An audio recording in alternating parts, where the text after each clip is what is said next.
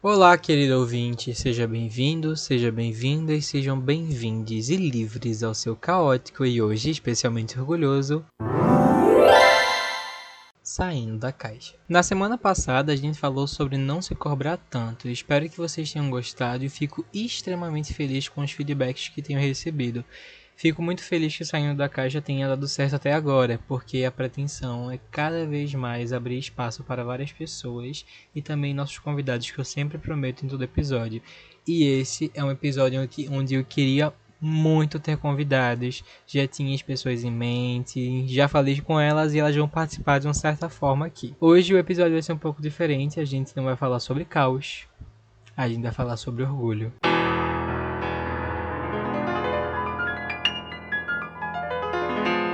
Antes de tudo, permitam-me apresentar novamente.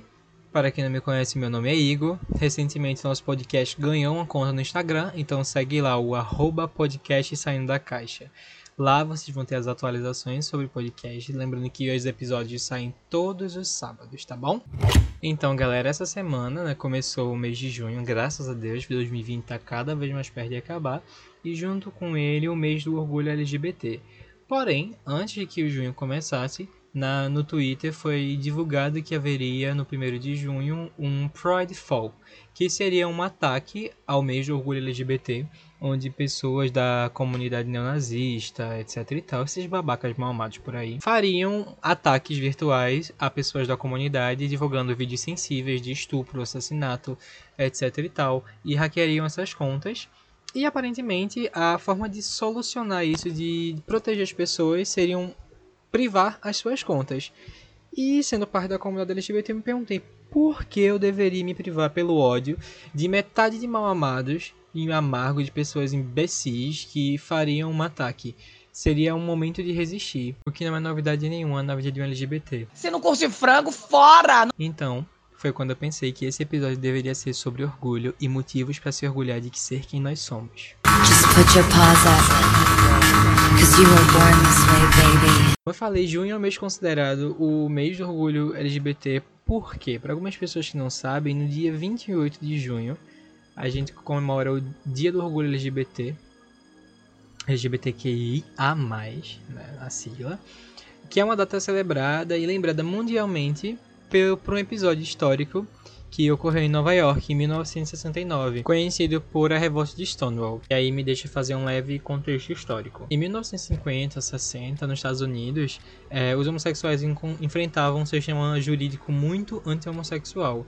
Inclusive nas Forças Armadas existia o conhecido Don't Ask, Don't Tell, que proibia os membros a falarem sobre sua orientação sexual ou comentar sobre relações homoafetivas. Sendo assim, alguns estabelecimentos se recusavam a receber pessoas da comunidade LGBT porque consideravam elas marginais. E o Stonewall era o mais conhecido. Ele era comandado por um grupo mafioso chamado Cosa Nostra, e tinha vários clientes da, da comunidade, gays, drag queens, transgêneros, afeminados, é, lésbicas masculinizadas, é, pessoas que faziam programa e jovens que eram desabrigados. Ou seja, a galera marginalizada total, tá ligado? E as batidas policiais eram muito frequentes. Elas aconteciam rapidamente, tipo, muito truculento, colocando essa galera pra fora, prendendo, é, batendo, espancando, matando. Era, era, era algo muito grave. Nada diferente do que a gente vê hoje em dia, basicamente, infelizmente. E aí, no dia 28 de junho de 1969, eles fizeram essa batida no Stonewall e a comunidade já estava saturada disso. Então começaram um, um motim, né, contra os policiais, e rolou uma troca de agressão. Foi uma coisa bem, bem truculenta mesmo. O Stonewall fica no, no bairro de Greenwich Village e é conhecido até hoje, é movimentado até hoje como um bar referência na comunidade LGBT. A noite varou e foi muito, muito, muito, muita confusão. No outro dia de manhã rolaram vários protestos contra a truculência policial contra essas batidas para mostrar para a sociedade que as pessoas da comunidade LGBTQIA+ não eram marginais, não eram pessoas que precisavam ser apontadas como diferentes, elas podiam ser assimiladas a, a pessoas entre aspas normais na época. O mais interessante é que naquela madrugada, uma das líderes era Marsha P. Johnson, que estava na linha de frente ao lado de outras drag queens. Ela era mulher transgênero e era negra, drag queen, já foi prostituta, modelo do Andy Warhol e, acima de tudo, se tornou uma figura fundamental e catalisadora nos primeiros anos de luta dos LGBTs por direitos lá nos Estados Unidos. E o movimento de LGBT deve muito a ela, tem uma extrema importância que mundialmente ajudou a libertação e movimento de orgulho para a comunidade. E um ano depois da revolta de Stonewall, um ano depois do dia 29 de junho de 1969, aconteceu a primeira parada do orgulho LGBT. Algo que mudou os rumos da história das pessoas LGBT que já começavam nos próximos anos a saírem com menos vergonha, com menos medo, ainda assim marginalizadas, mas o contexto já era menos agressivo do que era antes, né? E aí a gente chega nos anos 2000, né? E a gente está num país onde lidera o ranking mundial de assassinato a pessoas transexuais. Nos últimos oito anos, o Brasil matou 868 travestis e transexuais. E a gente conseguiu o topo do ranking em assassinato dessas pessoas transgêneras. Além que o Brasil é um país bem hipócrita, porque além de ser o país que mais mata transexuais, é o país que mais consome conteúdo pornográfico do gênero trans. E além também de marginalizar, fazer piada e invisibilizar a sigla T. Coisa que infelizmente também acontece dentro da própria comunidade LGBT, ou a gente deveria chamar na maioria das vezes GGGG. A gente vive num país hipócrita. É um país que quando dois homens juntos se abraçam, dois homens juntos se beijam, dois homens juntos demonstram afeto, mais que sejam amigos ou pai, filho ou família, eles são frescos, baitolas, gobas, goiabas, butico. E as mulheres juntas são amigas ou sexy. O Brasil também consome bastante conteúdo lésbico, a maioria homens. Homens esses que se dizem protetores da tradição da família brasileira. Complicado difícil defender. Contudo, na própria comunidade LGBT, a gente tem problemas, né, pessoal? E a gente deveria repensar isso. Porque hoje a gente tem, além da comunidade que é extremamente marginalizada, a gente agora se subdivide, né? Em ursos, padrões, POCs. Uma comunidade que hoje, ao invés de unir para celebrar, de parar de perder tempo em aplicativos como Grindr dizendo não curto afeminados, não curto negros, ou se curte que é apenas negro musculoso e dotado porque faz essa hipersexualização do corpo do homem negro, não curte gordos, ou os que estão fora do padrão, ou os que estão fora do armário porque esse sigiloso no sigilo é tudo certo. E tem gente da comunidade que se sujeita a isso, que se sujeita a esse tipo de gente. Homens casados, na maioria das vezes, bissexuais que rejeitam o seu lado homossexual, ou homossexuais que casam com mulheres por meio de julgamento. E a gente deveria pensar também que esse lado deveria partir de uma certa militância, entre aspas, em educar essas pessoas, elas não terem medo de quem ser quem são. Mas essas pessoas que a gente estende a mão são as que cortam nossas mãos, são que cortam nossas cabeças, que levantam as mãos para dar a primeira lampadada. A gente também fala que é papel da militância educar, desconstruir, mas pensa que a gente vive numa sociedade patriarcal, machista, racista, homofóbica e que beira o fascismo. E imagina o quão difícil é usar um tom educado, ser didático, compreensivo, quando se está tão cansado de apanhar e ver os nossos irmãos morrendo por aí. É difícil levantar uma bandeira quando a gente tem medo de que levantem uma arma na nossa cabeça. É difícil unir as mãos com os nossos parceiros quando a gente tem medo de levar um soco na cara ou não saber se essas mãos vão ficar juntas até o fim da noite. É muito difícil fazer a união, um, um, casamento, quando a gente não sabe se o parceiro ou parceira da gente vai sair de casa e voltar vivo por ser quem ela é. Mas a gente resiste. A comunidade LGBT resiste e o mês de junho foi feito para isso, para resistir. E é isso que a gente vai fazer. E sendo assim, como vocês conhecem nosso podcast, a gente tem um quadro chamado Qual o seu caos? Mas hoje vai ser bem diferente, porque esse é o seu Então, começando qual o seu orgulho, eu pedi histórias de orgulho das pessoas da comunidade LGBTQIA+, e vamos conhecê-las. Vamos de casa. Oi, me chamo Priscila Correia. Venho por meio deste informar que tenho enorme orgulho em meio ao meu caos. Família. Me assumi quando tinha por volta de 24, 25 anos. Primeiramente para minha mãe, que levou em torno de 30 minutos para digerir as informações que eu tinha acabado de falar. E sem nada basicamente a dizer, veio para mim e disse que continuava sendo sua filha. Apesar de me polir, pediu para nada dizer ao meu pai, pois temia como ele iria, iria lidar com isso tudo. No decorrer de alguns anos, meu pai já vivido veio a mim e perguntou o que eu daria de presente a então minha namorada na época. Tentei desconversar, mas sem sucesso. Daí em diante não tive vergonha de mim ou de ocultar o meu respeito, e desde então eu sou eu. Minha família por completo, todos os parentes sabem. Alguns falam de boa, outros me aceitam, mas não falam e o que resta não comenta. Mas não repudia. Então, desde que me assumi, meu maior orgulho é ter a família que eu tenho. Ai, Priscila, que feliz, né? Quando a gente consegue ser amada pelas pessoas ao nosso redor. E eu acho que o mais essencial é você se sentir acolhida, é você se sentir amada. E se as pessoas não falam, não comentam, isso não é da conta delas, é a tua vida, tá bom? Beijão! E vamos de segundo caso. Oi, Igor, tudo bem? Me chamo Priscila. Hum, vários reis do deserto hoje.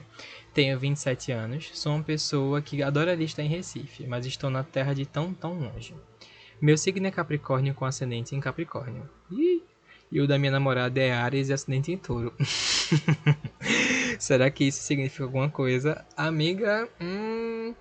É engraçado essa palavra orgulho, porque o contrário seria vergonha, e eu não sinto vergonha de mim por estar em um relacionamento LGBT. Na verdade, me apaixonar e me permitir viver momentos maravilhosos ao lado da pessoa que eu amo me fez me sentir uma pessoa melhor. É engraçado porque até certo tempo atrás eu não me considerava uma pessoa LGBT. Eu estava num relacionamento hétero e aos poucos eu comecei a me interessar por mulheres, mas eu não queria ter essa experiência. Achava que era coisa da minha cabeça, até em uma certa ocasião onde uma garota me beijou. E desde aquele dia eu fiquei pensando ainda mais coisas e pesquisando sobre o universo LGBT. Ainda estou no armário, mas tenho muitos conflitos internos. Sinto que realmente preciso me libertar. Atualmente eu sou super apaixonada por uma namorada linda e muito fofa. Amo demais. Ninguém, além de poucos amigos, sabem da existência desse relacionamento. E isso me incomoda muito porque acaba que eu vivo com certas limitações, por causa de anseios sobre o que minha família iria pensar. Enfim, eu sei que no final eu não devo nada a ninguém, e que tenho a viver a minha vida e ser feliz e foda-se a sociedade. Penso na, na, possibilidade de me assumir porque eu não gosto de mentir, de esconder ou até de vender a ideia de que não estou namorando na frente de familiares, sendo que eu estou namorando escondido. Será que realmente abrir o jogo me daria o sentimento de viver em liberdade? Tenho medo de conflitos familiares, mas quero criar coragem. Help me, please. Me orgulho de ser LGBT é viver um namoro com sentimentos tão recíprocos ao lado da mulher que eu amo e sentir que ela também é feliz por estar comigo. Deixa eu mandar um beijo aqui pra ela. Beijos, minha princesa. Beijo pra sua princesa! Então, Pri, é... eu passei por isso, né? Eu fiquei dos dois lados. Eu fui a pessoa que tinha um relacionamento, entre aspas, escondido e fui a pessoa que já fui escondida. Não é bom nenhuma das situações. A gente quer amar, a gente quer ser livre, e existem obstáculos para isso. Você falou que tem muitos conflitos internos e o que eu mais recomendaria no momento é que você resolvesse esses para que futuramente não fosse motivo de culpa. É claro que se sua família for uma pessoa, uma família extremista, conservadora, religiosa, vai haver conflito, mas você tem que estar tá preparada para lidar com eles e por isso você deveria lidar primeiro com seus conflitos internos, porque ainda vão acontecer muitas coisas. A vida de um LGBT não é fácil, principalmente a vida do LGBT que está fora do armário. Mesmo quando a gente está fora do armário, vai haver situações onde a gente vai precisar entrar novamente, mas a gente deve se recusar a isso, a gente deve se orgulhar sim de ser LGBT. No seu caso, se você tem uma pessoa incrível do seu lado que vai te apoiar, vai fechar contigo para tudo, pode confiar, gata. Só vai. E faz isso por você. Não faz pelo seu relacionamento, não. Faz por você. Pela tua vontade de ser feliz, pela tua vontade de ser você. A liberdade que sair do armário vai te trazer é inúmera. Não vai, não vai ter medo, não vai ter culpa. Claro que a relação familiar pode ficar estremecida, mas familiares tóxicos a gente também precisa eliminar das nossas vidas, tá? Aproveita, seja feliz, invista no seu relacionamento, porque se tá dando certo, é porque dá certo. Espero ter ajudado, que você seja muito, muito, muito feliz com a sua princesa. Olá! Me chamo André, tenho 29 anos e gostaria de compartilhar uma história muito bacana de abordar a temática LGBT no mundo corporativo. Após trabalhar em algumas empresas não tão abertas à temática e que muitos preconceitos eram reproduzidos, ingressei em uma empresa de cerca de 30 pessoas e cujos valores pareciam alinhados com os meus. Fiz essa aposta e entrei nessa empresa largando um estágio em multinacional, daqueles estágios dos sonhos de várias pessoas. Nessa empresa me deparei com um funcionário de alto escalão que reproduzia uma série de atitudes machistas e homofóbicas, e aquilo me incomodava muito. Chamei o CEO da empresa, expus o que sentia e, para minha surpresa, ele me disse: Cara, você então me ajuda com isso? Fiquei super feliz de, junto com alguns outros funcionários, iniciar o grupo da diversidade daquela empresa, que viria a se tornar público para toda a empresa, e que evoluiu muito mesmo depois de quando saí lá. A lição que aprendi aqui foi que se precisamos estar em algum lugar alinhado com o que acreditamos e onde possamos ser quem somos sem ter nenhum medo. Ser LGBT não define nosso caráter ou profissional que somos, mas é parte de quem somos, e precisamos ser respeitados e precisamos sempre lutar por isso. Tenho total ciência do meu privilégio de estar em uma empresa aberta para essa discussão e convido vocês a pensarem que estar em um ambiente aberto e que nos respeite é um direito e não algo desejável. Caralho, André, eu fico extremamente feliz quando eu vejo que um ambiente corporativo pode sim acolher pessoas LGBTs, né?